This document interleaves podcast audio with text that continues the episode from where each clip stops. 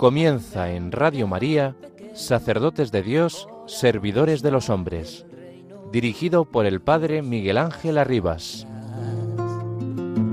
Sacerdote, la vida pone en juego, pastores para el pueblo, un guía a la verdad. Sacerdote, tan rico en los esfuerzos, tan pobre en los no quiero, pues quiere siempre ahora ya.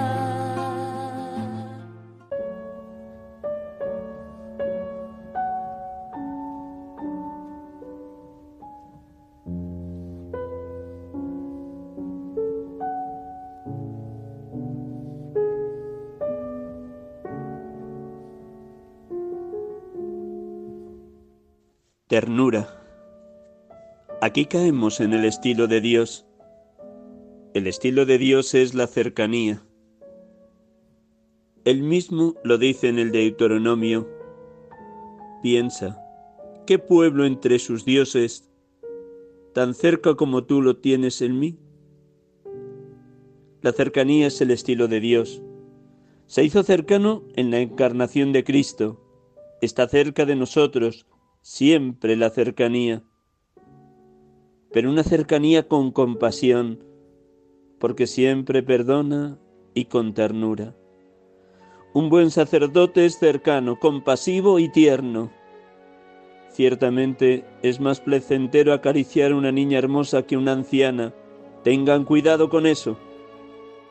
Pero la ternura crece y se expresa mejor en los opuestos, tanto en los niños con los pequeños que se llaman, con los mayores, pero aprendes. Una vez un profesor mío de filosofía, era un gran padre espiritual, también publicó muchos libros sobre los ejercicios y están traducidos al italiano.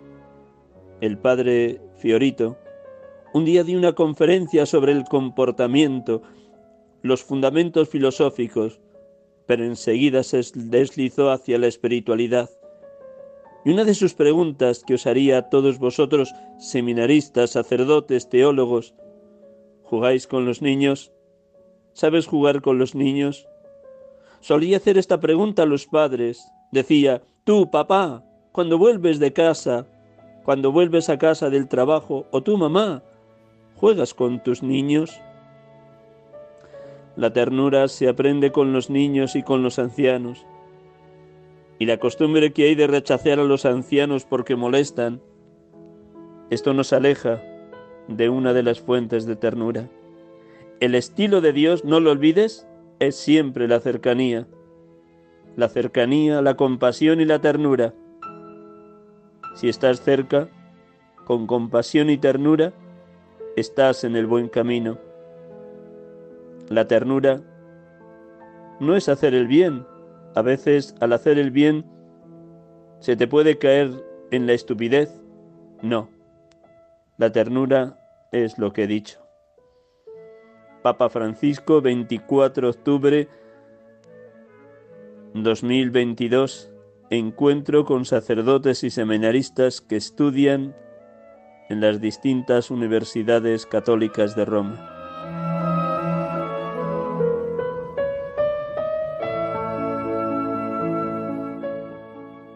Buenas tardes, hermanos y amigos de Radio María. Aquí estamos con ustedes acompañándoles un domingo más en este su programa, Sacerdotes de Dios, Servidores de los Hombres. En este domingo, trigésimo tercero del tiempo ordinario, 13 de noviembre de 2022. Domingos atrás iniciábamos ya un breve comentario del encuentro que tuvo el Papa Francisco con sacerdotes y seminaristas que estudian en Roma. En aquella ocasión tan solo comenté dos de las diez preguntas que le hicieron. Voy a repasar rápidamente con ustedes en esta tarde esas diez preguntas y las respuestas que fue dando a los seminaristas o sacerdotes que le preguntaban. Enumero esas preguntas Oramos luego con el Evangelio del día de hoy y nos adentramos en aquellas respuestas del Papa Francisco que hoy tienen más actualidad y que también a ustedes, queridos oyentes, les interesan saber, para que no dejen de orar por los sacerdotes, de corregirnos cuando nos equivocamos, de ayudarnos en el crecimiento humano, espiritual, teológico y pastoral, para que seamos pastores según el corazón de Cristo.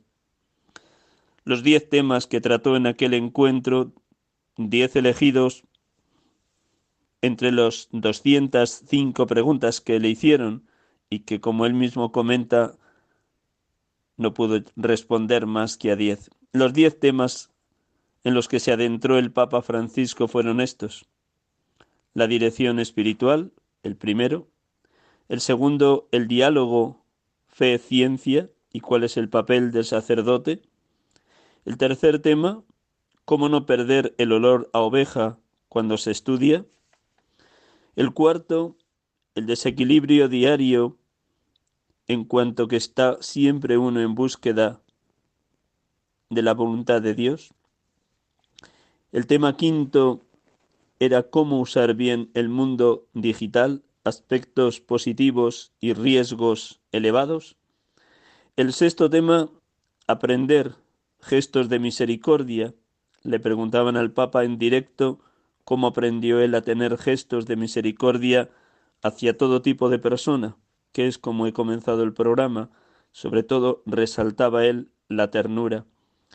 El séptimo tema eran los retos para los sacerdotes en el momento actual, el conformismo, la dimensión trepadora y el progreso que no es escalar.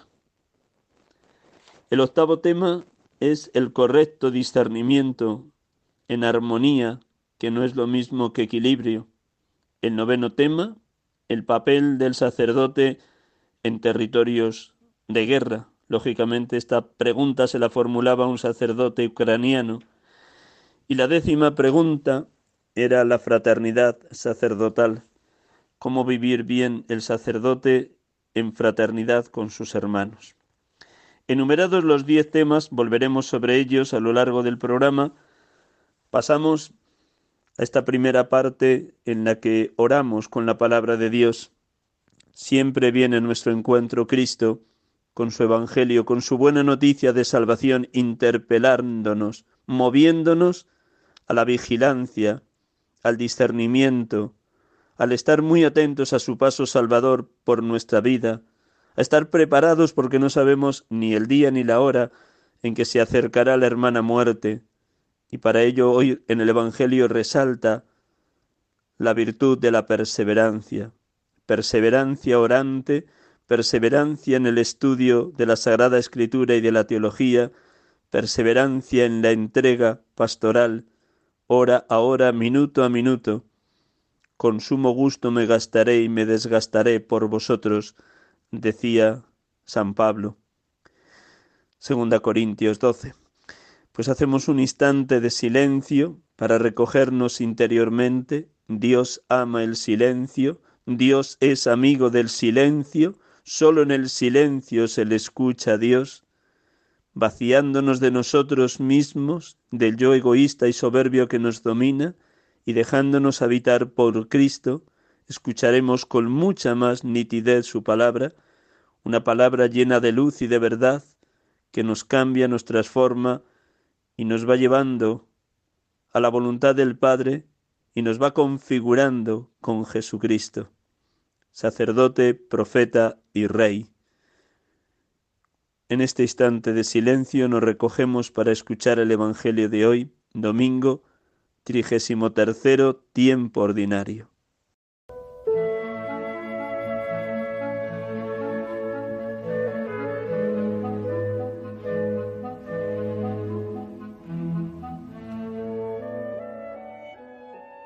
Del Evangelio según San Lucas.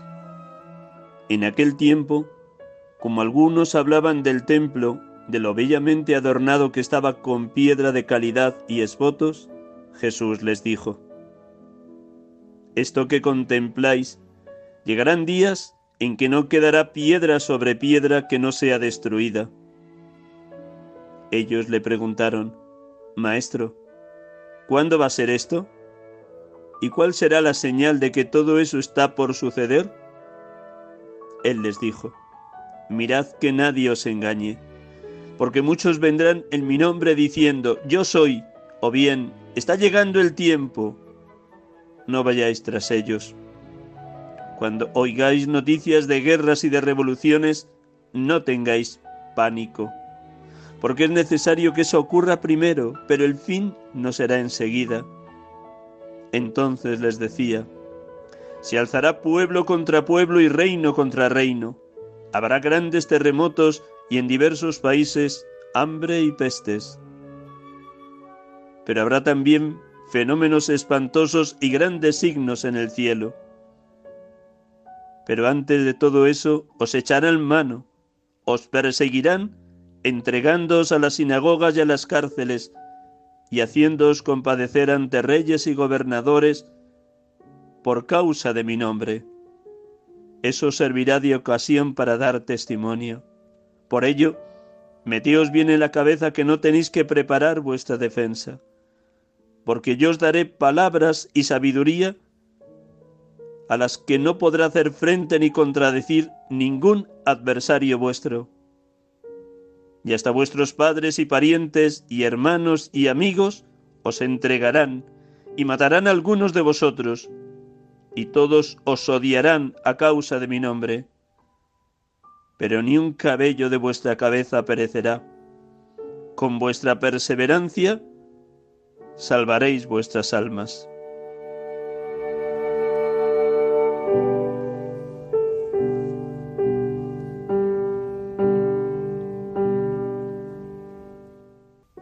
Bendito y alabado seas, Padre, que nos haces ver, por medio de tu Hijo, cuán efímero es lo que pasa por este mundo, que caduca es nuestra existencia en esta tierra, cómo quedará destruido hasta lo más bello de la arquitectura o la música, la pintura o las ideologías. Padre Dios, cuántos vienen con afán de dominio o con pregón de ser salvadores, cuántos engañan con medias verdades o siendo profetas de calamidades y desgracias, cuántos se dejan arrastrar por falsos profetas o por la astrología o los echadores de cartas, cuántos viven sumergidos en el miedo a la muerte o en la apariencia de ser ricos, o en esos mundos virtuales e ilusorios que inventan las redes sociales. Oh Padre, despiértalos, despiértalos de sus esclavitudes, de sus sueños ficticios, de su superficialidad. Despiértalos. Gracias, Señor Jesús, por invitarnos a estar despiertos, atentos, vigilantes a tu venida diaria y a la venida cuando nos visite definitivamente la hermana muerte. Gracias por advertirnos que se pueden alzar pueblo contra pueblo y reino contra reino y en la hora presente hasta pudiera estallar, Dios quiera que no, una tercera guerra mundial. Gracias, Salvador de los hombres, porque pones el dedo en la llaga del poder de autodestrucción que tiene la humanidad contra sí misma. Guerras, hambre, peste, violencia, muertes. Qué necios somos, qué poco hemos aprendido de la historia y de tu Evangelio cómo seguimos siendo lobos unos para otros. Perdón, perdón Cristo Jesús, por no fiarnos de ti, por no vivir el Evangelio al pie de la letra. Perdón. Bendito y alabado seas Jesucristo, porque te sirves de todos estos acontecimientos para que demos testimonio de ti, de nuestra confianza en el Padre, de nuestra pertenencia a la Iglesia, de nuestra esperanza en la vida eterna Gracias Señor Jesús, porque nos haces vivir desde la fe en la permanente esperanza. Bendito y alabado seas Espíritu Santo, porque ayer, hoy y mañana has fortalecido y seguirás fortaleciendo a los testigos de la fe. Has preparado nuestra defensa cuando hemos sido juzgados o podríamos ser perseguidos. Gracias, gracias porque creemos que tú nos darás la sabiduría y la palabra oportuna cuando tengamos que hacer frente a nuestros adversarios. Gracias, oh Paráclito, defensor divino, porque incluso cuando nuestros familiares y amigos nos traicionaran o nos llegaran a odiar por causa del reino de Dios, tú nos colmarás de sabiduría y entendimiento, de fortaleza y de capacidad de perdón ante nuestros enemigos, como lo has hecho en tantos mártires a lo largo de la historia de la Iglesia. Bendito seas, oh Consolador Divino, por acrecentar y fortalecer constantemente nuestra perseverancia en la oración y nuestro deseo y enamoramiento en el seguimiento de Jesucristo. Bendito y alabado seas Padre, bendito y alabado seas Hijo, bendito y alabado seas Espíritu Santo, oh Santísima Trinidad, oh perfectísima comunión de los tres, oh Dios amor, que venís a nosotros, nos tomáis posesión y nos convertís en morada vuestra. Bendito y alabado seas, Dios amor, Dios Trinidad.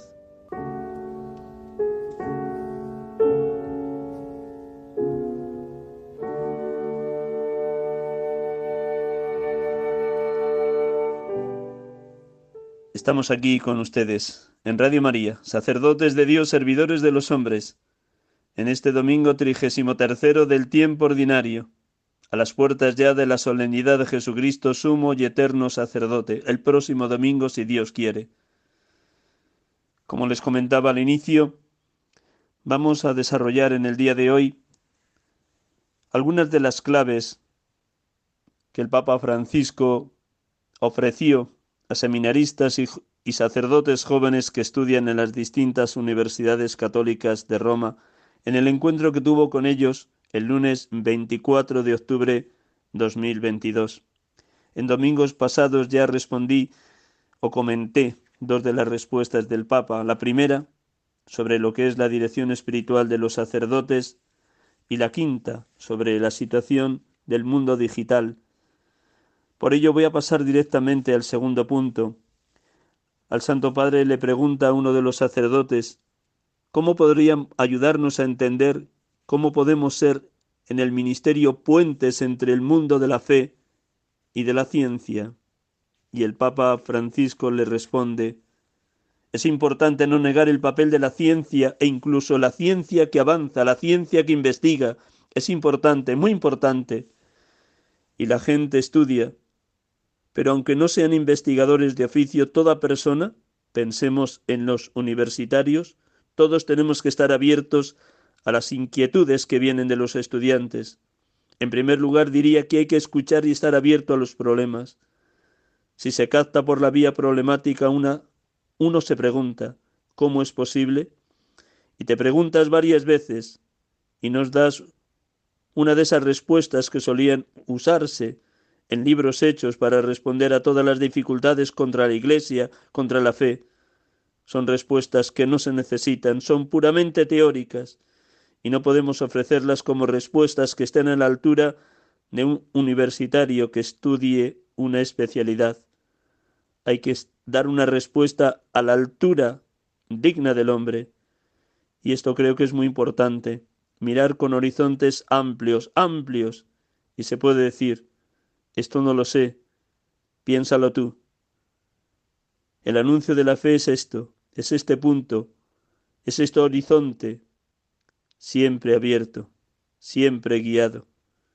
Y tú puedes decir, no sé responder, pero vete a buscar a esta persona, a este hombre, a esta mujer, a este sacerdote, que es especialista en esto, y te lo puede explicar.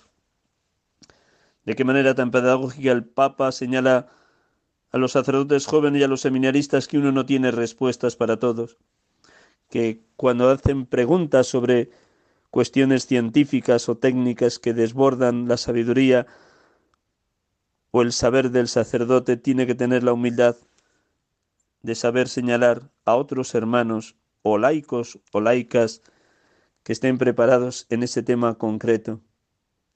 Sin duda, ante la realidad de la ciencia y de la técnica hay algo que el Evangelio nos muestra con toda evidencia a lo largo de la historia.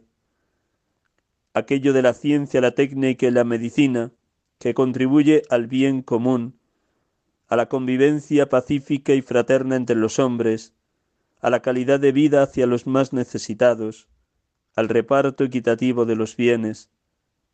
Ese será un camino lícito y evangélico.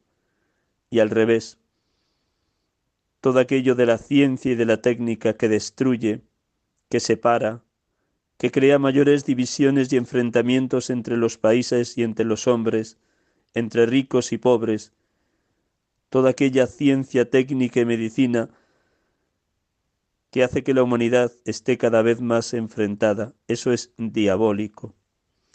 Este es un criterio de discernimiento claro que conviene aprender permanentemente laicos consagrados y sacerdotes. El Papa señala al final de esta segunda pregunta, cuando se trate de asuntos científicos serios que están más allá de nuestras posibilidades, decir lo que podemos y lo que no sabemos decir.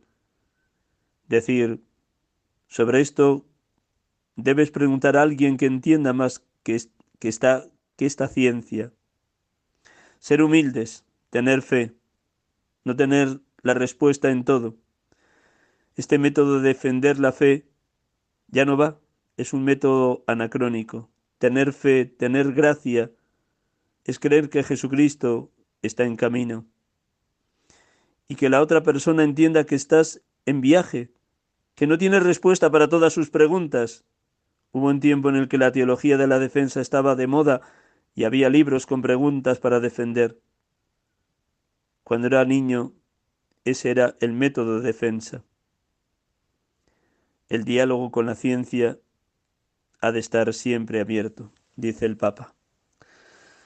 Dios quiera que los sacerdotes seamos muy humildes para aceptar que no tenemos respuesta para todas las preguntas que nos formulan, sino que estamos de viaje, somos peregrinos, estamos en búsqueda de la verdad, la verdad que es Jesucristo, pero una verdad que hemos de ofrecer para iluminar el momento que vive cada persona o cada grupo o cada profesión o cada realidad científica, técnica o médica. La tercera pregunta, una pregunta muy al hilo del estilo del Papa Francisco desde que era arzobispo de Buenos Aires. ¿Cómo no perder el olor a oveja cuando se estudia las cuatro proximidades? El Papa señala con toda claridad que tanto los que trabajan en la curia como los que tienen cualquier otro tipo de trabajo más burocrático, como los que estudian teología o los que están haciendo una licenciatura, un doctorado en teología, no deben perder nunca el contacto con el pueblo santo de Dios, ni el contacto con los hermanos presbíteros.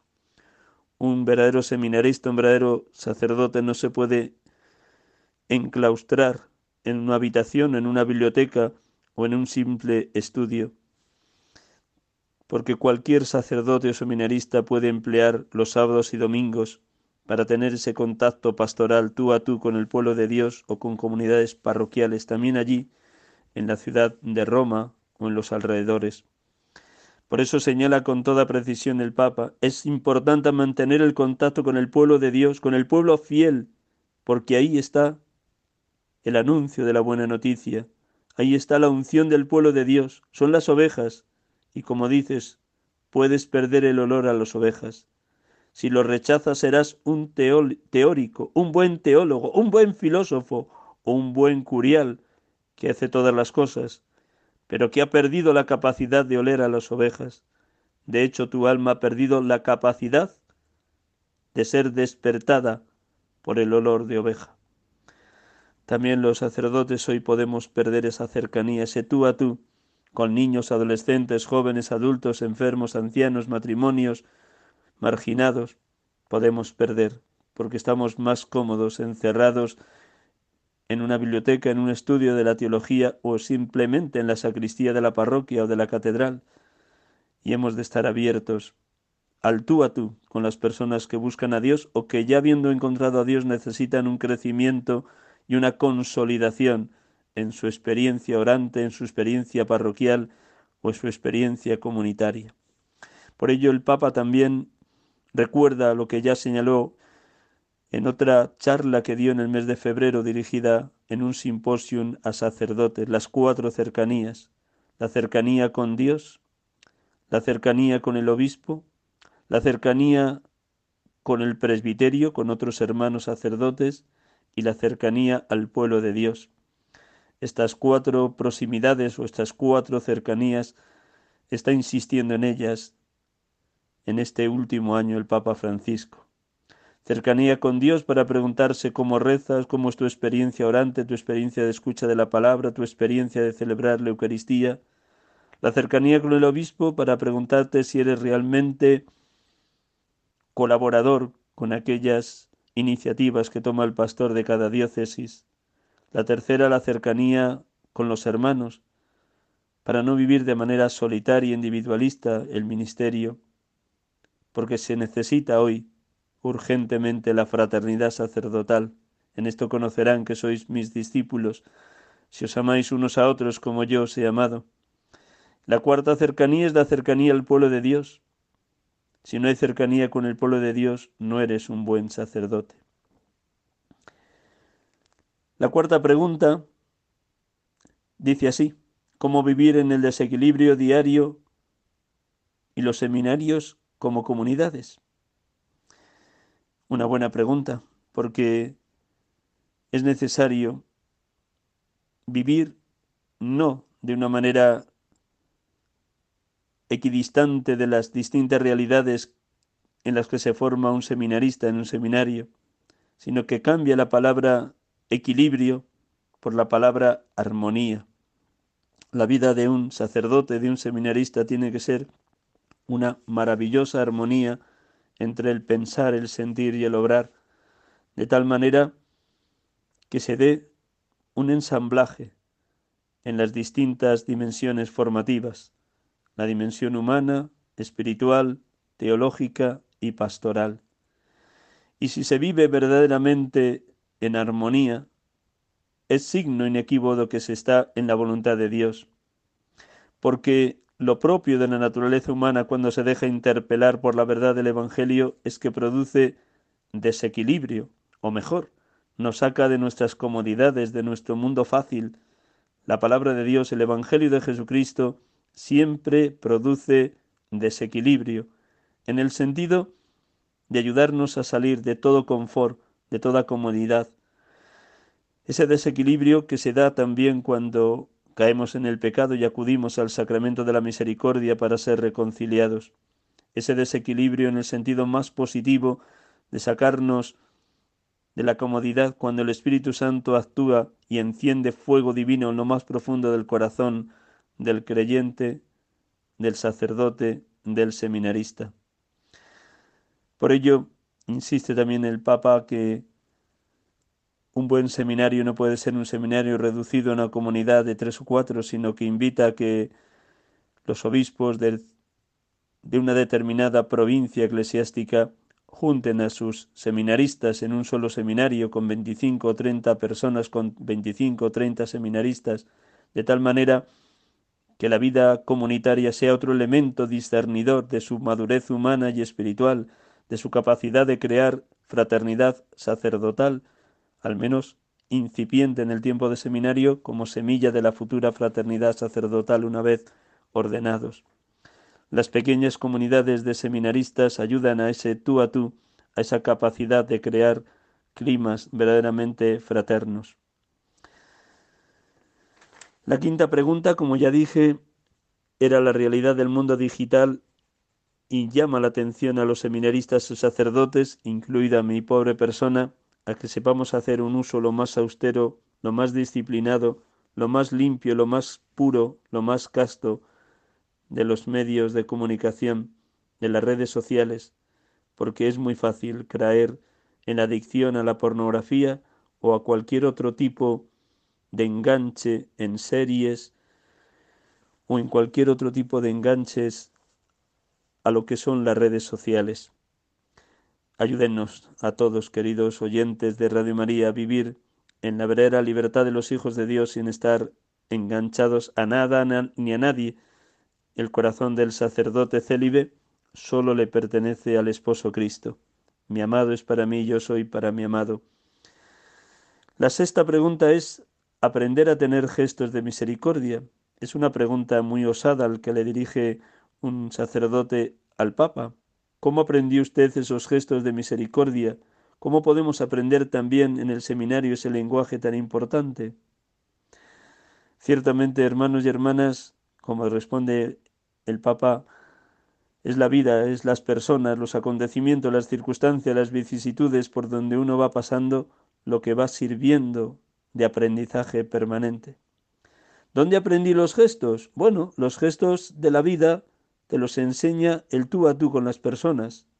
Por ejemplo, una cosa que he aprendido por experiencia personal es que cuando vas a visitar a un enfermo que está enfermo, no debes hablar demasiado. Toma su mano, míralo a los ojos, dele unas palabras y quédate ahí. En la operación que me hicieron en la que me sacaron parte del pulmón cuando tenía 21 años, todos mis amigos, tías, todo el mundo venía y hablaba. Vete, vete, que te vas a recuperar pronto. Vas a hablar, vas a poder volver a jugar. Me ha gustado, pero me he aburrido. Un día la monja que me preparaba para la primera comunión, Sor Dolores, una buena anciana, vino, me tomó la mano, me miró a los ojos y me dijo, estás imitando a Jesús. Y no dijo nada más. Eso me consoló. Por favor, cuando vayas a ver un enfermo, no lleves tu motivación de promesas de futuro. El gesto de cercanía habla más con la presencia que con las palabras. Un gesto que mostré. Los gestos se aprenden, los gestos de ternura, los aprenderás con los viejos, viendo a los viejos. El primer día los adorarás así, de lejos. Después de dos o tres veces que hayas estado cerca de ellos, acariciarás a los ancianos. Deja, deja que se expresen. Que la expresión sea total, incluso en el sermón. Pues bien, hermanos, como ya decía al inicio del programa, los sacerdotes tenemos que ser expertos en la ternura de Dios y como dice Jesús en el Evangelio, de la abundancia del corazón habla la boca. Si nos hemos dejado llenar de gestos de ternura de parte de Dios en la oración, en la escucha de la palabra, en, en la celebración del sacramento de la penitencia o en el sacramento de la Eucaristía, todo lo que sea dejarse tocar por la ternura de Dios, nos capacitará a los presbíteros para luego dar gratis lo que de Dios hemos recibido gratis. Dice el Papa, en esto de aprender los gestos de ternura y de misericordia. Si no eres humano con los gestos, incluso la mente se agarrota y el sermón dirás cosas abstractas que nadie entiende. Y alguien tendrá la tentación de salir a formar un cigarrillo y volver, como lo hacen. Hay tres lenguajes que te demuestran la madurez de una persona. El lenguaje de la cabeza, el del corazón y el de las manos y debemos aprender a expresarnos con esos tres lenguajes. Que pienso lo que siento y hago. Siento lo que pienso y hago. Hago lo que siento y pienso. Aquí utilizo la palabra equilibrio, un equilibrio entre las tres cosas. A veces te apetece gastarle una broma a uno y lo haces, pero que sea el gesto con el pensamiento y el corazón y las manos es un aprendizaje permanente, como ser expresión, irradiación, comunicación de la ternura de Dios para con los demás. En el fragmento que leí de la intervención del Papa al inicio, hablaba de cómo él, cuando era también sacerdote y arzobispo de Buenos Aires, preguntaba a los padres y madres de familia si jugaban con los niños, si eran capaces de estar a la altura de la sencillez, de la ternura, de la pequeñez de un niño. La séptima pregunta era los retos para los sacerdotes jóvenes de hoy. Y quien preguntó añadió también estas tres realidades que tantas veces como una terrible tentación se cuelan en la vida de los sacerdotes jóvenes. El conformismo, la dimensión trepadora o trepista y progresos que no es escalar. Y en esto, como en otras ocasiones, el Papa es claro, concreto, contundente. ¿Cómo podemos los jóvenes seminaristas salir de nuestra zona de confort para evangelizar a otros jóvenes? le preguntaban. Y responde él, no existe ningún método para ello. Utilizas una palabra muy claridad, clerical, comodismo. Es decir, no molestes al cura, el cura está ocupado, el comodismo lleva a los curas muchas veces a buscar su propia tranquilidad. Yo recibo de tal hora a tal hora. Una vez un párroco de un barrio me dijo que quería hacer un muro donde estaba la ventana, porque la gente a todas horas iba a golpear la ventana porque necesitaba esto, aquello, lo otro, una oración, una misa. Y yo le dije, ¿y tú hiciste el muro en la ventana? Él me respondió, no, no puedo, padre. Sin gente no hay sacerdote. Buena respuesta. Sí, hoy huyamos del conformismo y seamos capaces de vivir a la intemperie, en una dedicación total y absoluta a los demás, porque nuestro sacerdocio hemos de vivirlo como servicio sagrado a Dios y desde Dios como servicio al pueblo de Dios, a la comunidad parroquial o comunidad eclesial que se nos ha confiado. Igual que un padre o una madre de familia que aman a sus hijos le dedican todo el tiempo, así también un presbítero ha de dedicarse enteramente a los demás. Como decía San Juan Pablo II en Pastore da Bobobis, la mayor pobreza del sacerdote es no tener tiempo para sí. Pues Dios quiera que vivamos los sacerdotes en esta clave de entender nuestro ministerio como un servicio sagrado a Dios, cuyo más alto grado es la Eucaristía, y desde ella, desde la atalaya de la Eucaristía, un servicio a la comunidad cristiana en todo lo que nos pidan. Hemos de salir del conformismo, de la comodidad, de la vida tranquilona, pero también hemos de salir de todo afán de trepar, de que me den una parroquia, un destino que a mí me agrada, sino que tenemos que ser verdaderamente instrumentos de Dios, servidores de los hombres, ocupando el último lugar de la diócesis, porque lo de menos es dónde te envían, sino cómo sirves al pueblo de Dios. Recuerden, hermanos, lo que Jesús dijo al final del lavatorio de los pies, Juan 13. Vosotros me llamáis el Maestro y el Señor y decís bien porque lo soy. Si yo el Maestro y el Señor os he lavado los pies, lavaos los pies unos a otros. Os he dado ejemplo para que hagáis vosotros lo mismo. La octava pregunta era el correcto discernimiento. Armonía que no es igual a equilibrio. Una vez más el Papa insiste que el correcto discernimiento no consiste en un equilibrio, sino en buscar permanentemente la voluntad de Dios. Dice él en concreto, el discernimiento es siempre desequilibrado, perdón, la situación sobre la que tienes que discernir es desequilibrada, porque tienes emociones de este lado, emociones del otro lado, emociones de aquel lado. El discernimiento correcto es buscar cómo ese desequilibrio encuentra su camino hacia Dios, porque siempre se resuelve el desequilibrio en un plano superior, no en el mismo plano. Y esta es una gracia de la oración, una gracia de la experiencia espiritual. Te presentas ante el Señor con un desequilibrio, ayudado por un hermano si quieres, y ayudado por la oración y la búsqueda de hacer la voluntad de Dios. Te llevará a resolver el desequilibrio, pero en otro plano. Siempre te lleva hacia adelante, te saca de la contradicción del desequilibrio, que no es contradicción matemática, es una contradicción humana, y te lleva a dar un paso más hacia adelante. Un desequilibrio no se resuelve con una sola parte, no. Ambos cambian hacia una nueva situación.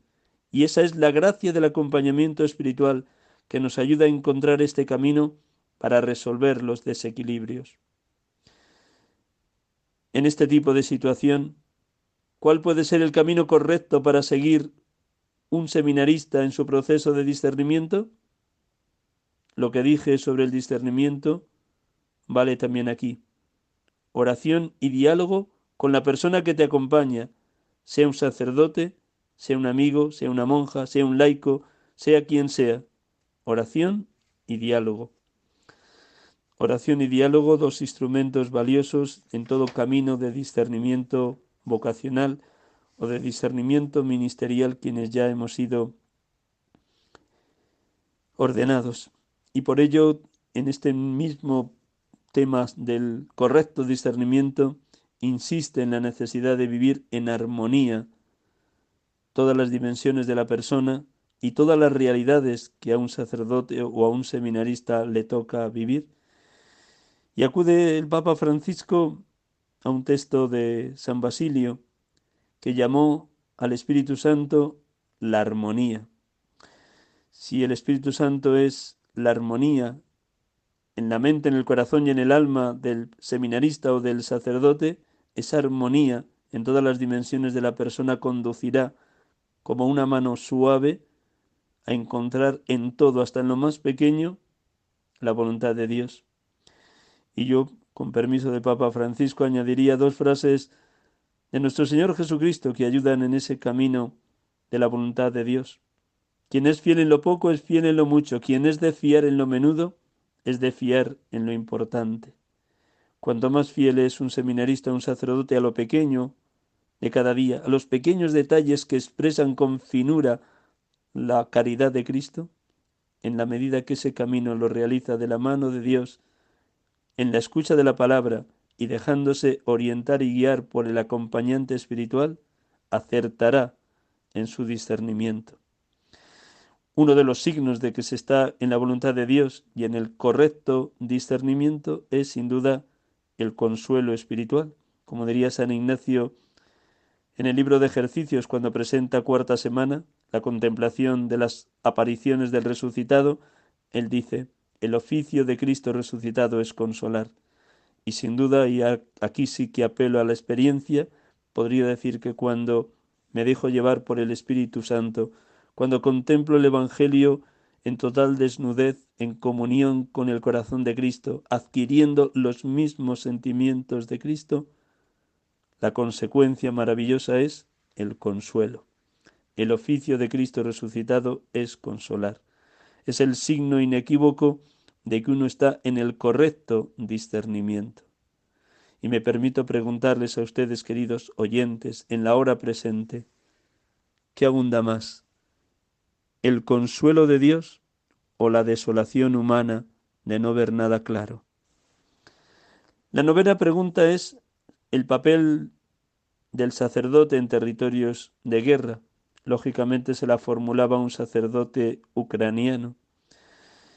Y la respuesta es muy hermosa por parte del Papa Francisco, que se, se, puede sintetizar diciendo que la Iglesia que es madre llora con los que lloran, sufren con los que sufren, se padece con los que han sido desterrados de su país, huyendo de la guerra.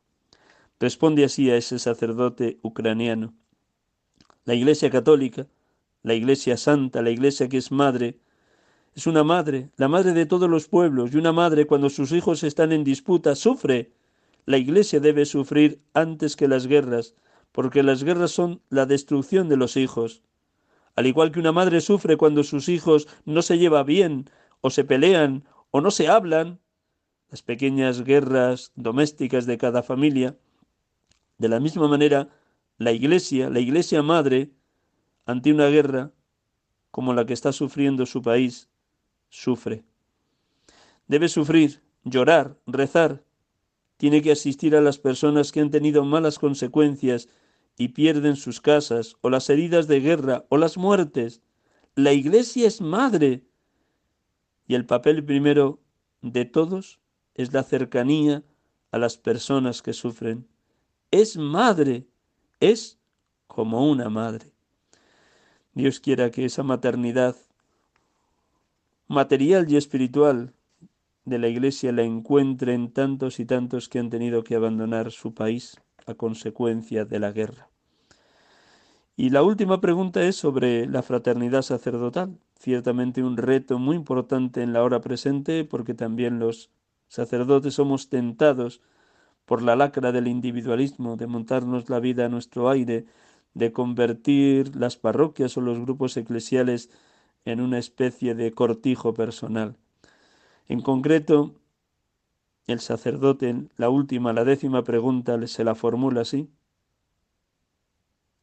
¿Qué consejo puede darnos desde su experiencia como pastor para crear unas relaciones fraternas en el presbiterio que nos ayuden a afrontar los retos de la época actual? Y el Papa le responde, hay muchas cosas. En primer lugar, la cercanía y el hablar el uno con el otro, no hacer distancia. Se lo digo a los obispos, los sacerdotes son vuestro primer prójimo, estad cerca de los sacerdotes. Yo les digo, oigo que un cura me dice, he llamado al episcopado para hablar con el obispo y el secretario me ha dicho que este mes está muy lleno, quizá del próximo. Creo que este obispo está arruinando a sus curas. Proximidad, proximidad. Por ejemplo, el recién nombrado obispo de Nápoles, ¿qué hizo? Dio el número de teléfono móvil a todos los curas. Los napolitanos son más de mil. ¿Te acosan? No, no.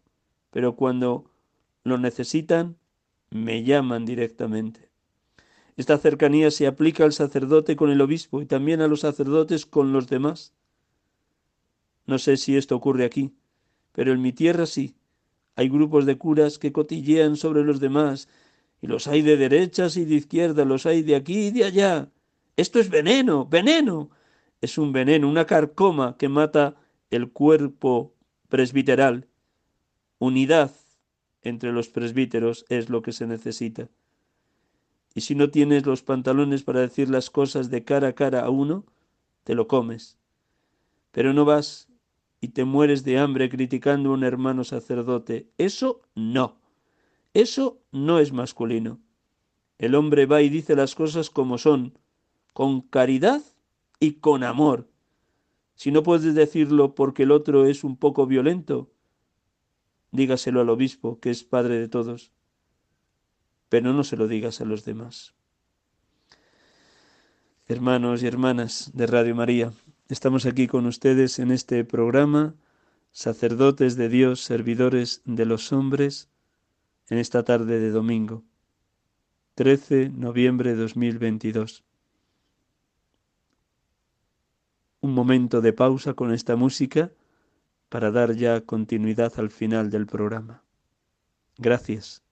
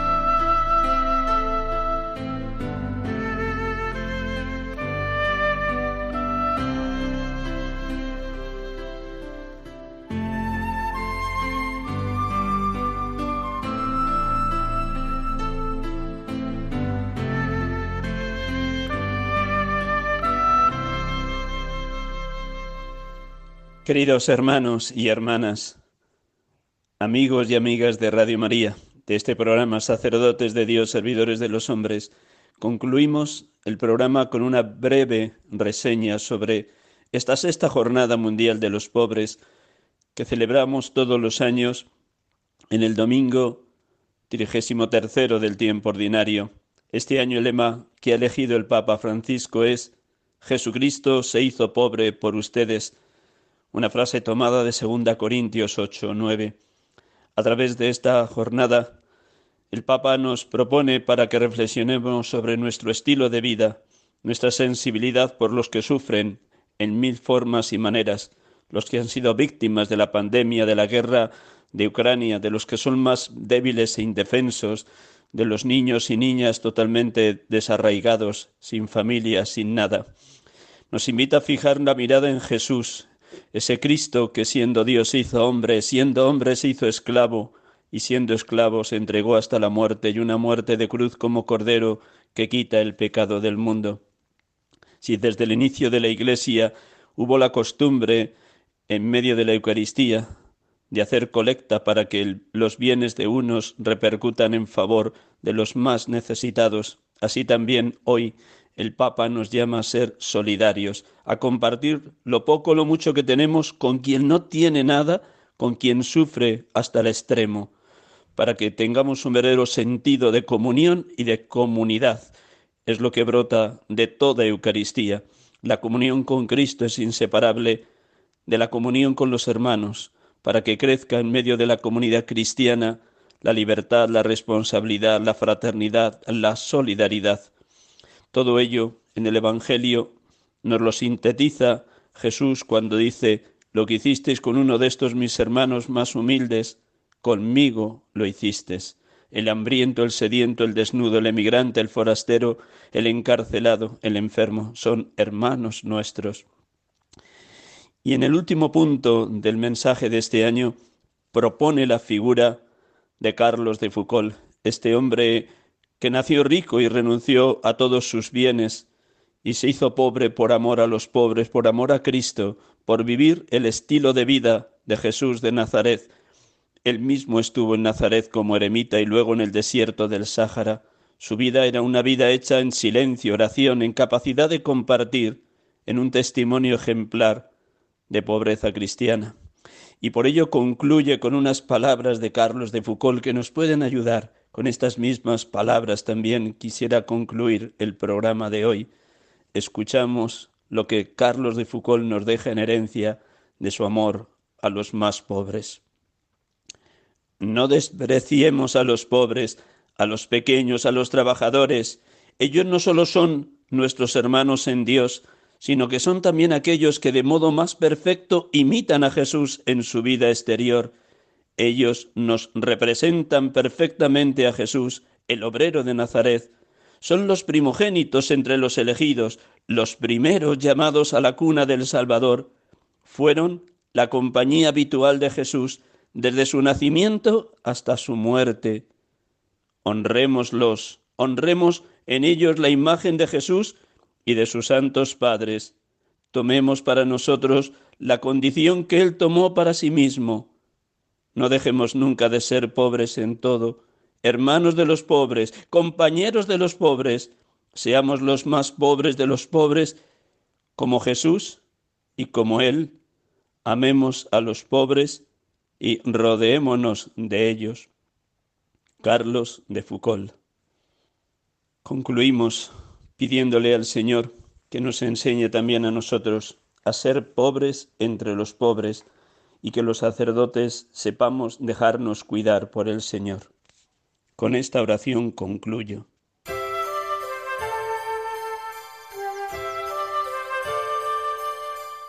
Cuida, Señor, a los sacerdotes cuyas vidas se consumen ante tu altar porque son tuyos.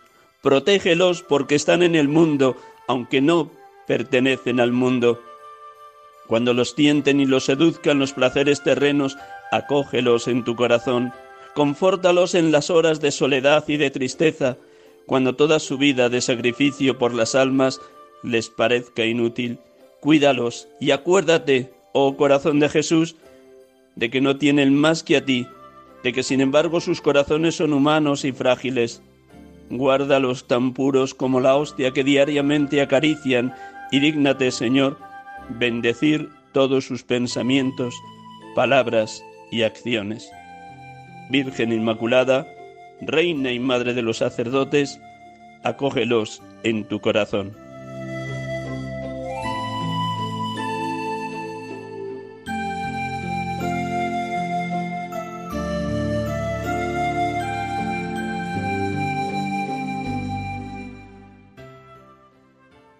Buenas tardes, buen domingo, buena semana y hasta el próximo domingo si Dios quiere.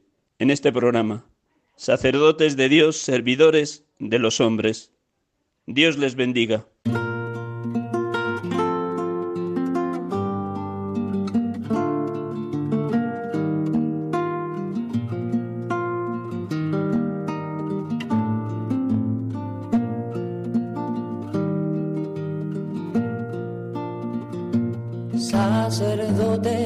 Acaban de escuchar el programa Sacerdotes de Dios, Servidores de los Hombres, dirigido por el Padre Miguel Ángel Arribas. Sacerdote, la vida pone en juego, pastores para el pueblo, un guía a la verdad. Sacerdote, tan rico en los esfuerzos, tan pobre en los no quiero, pues quiere siempre ahora ya.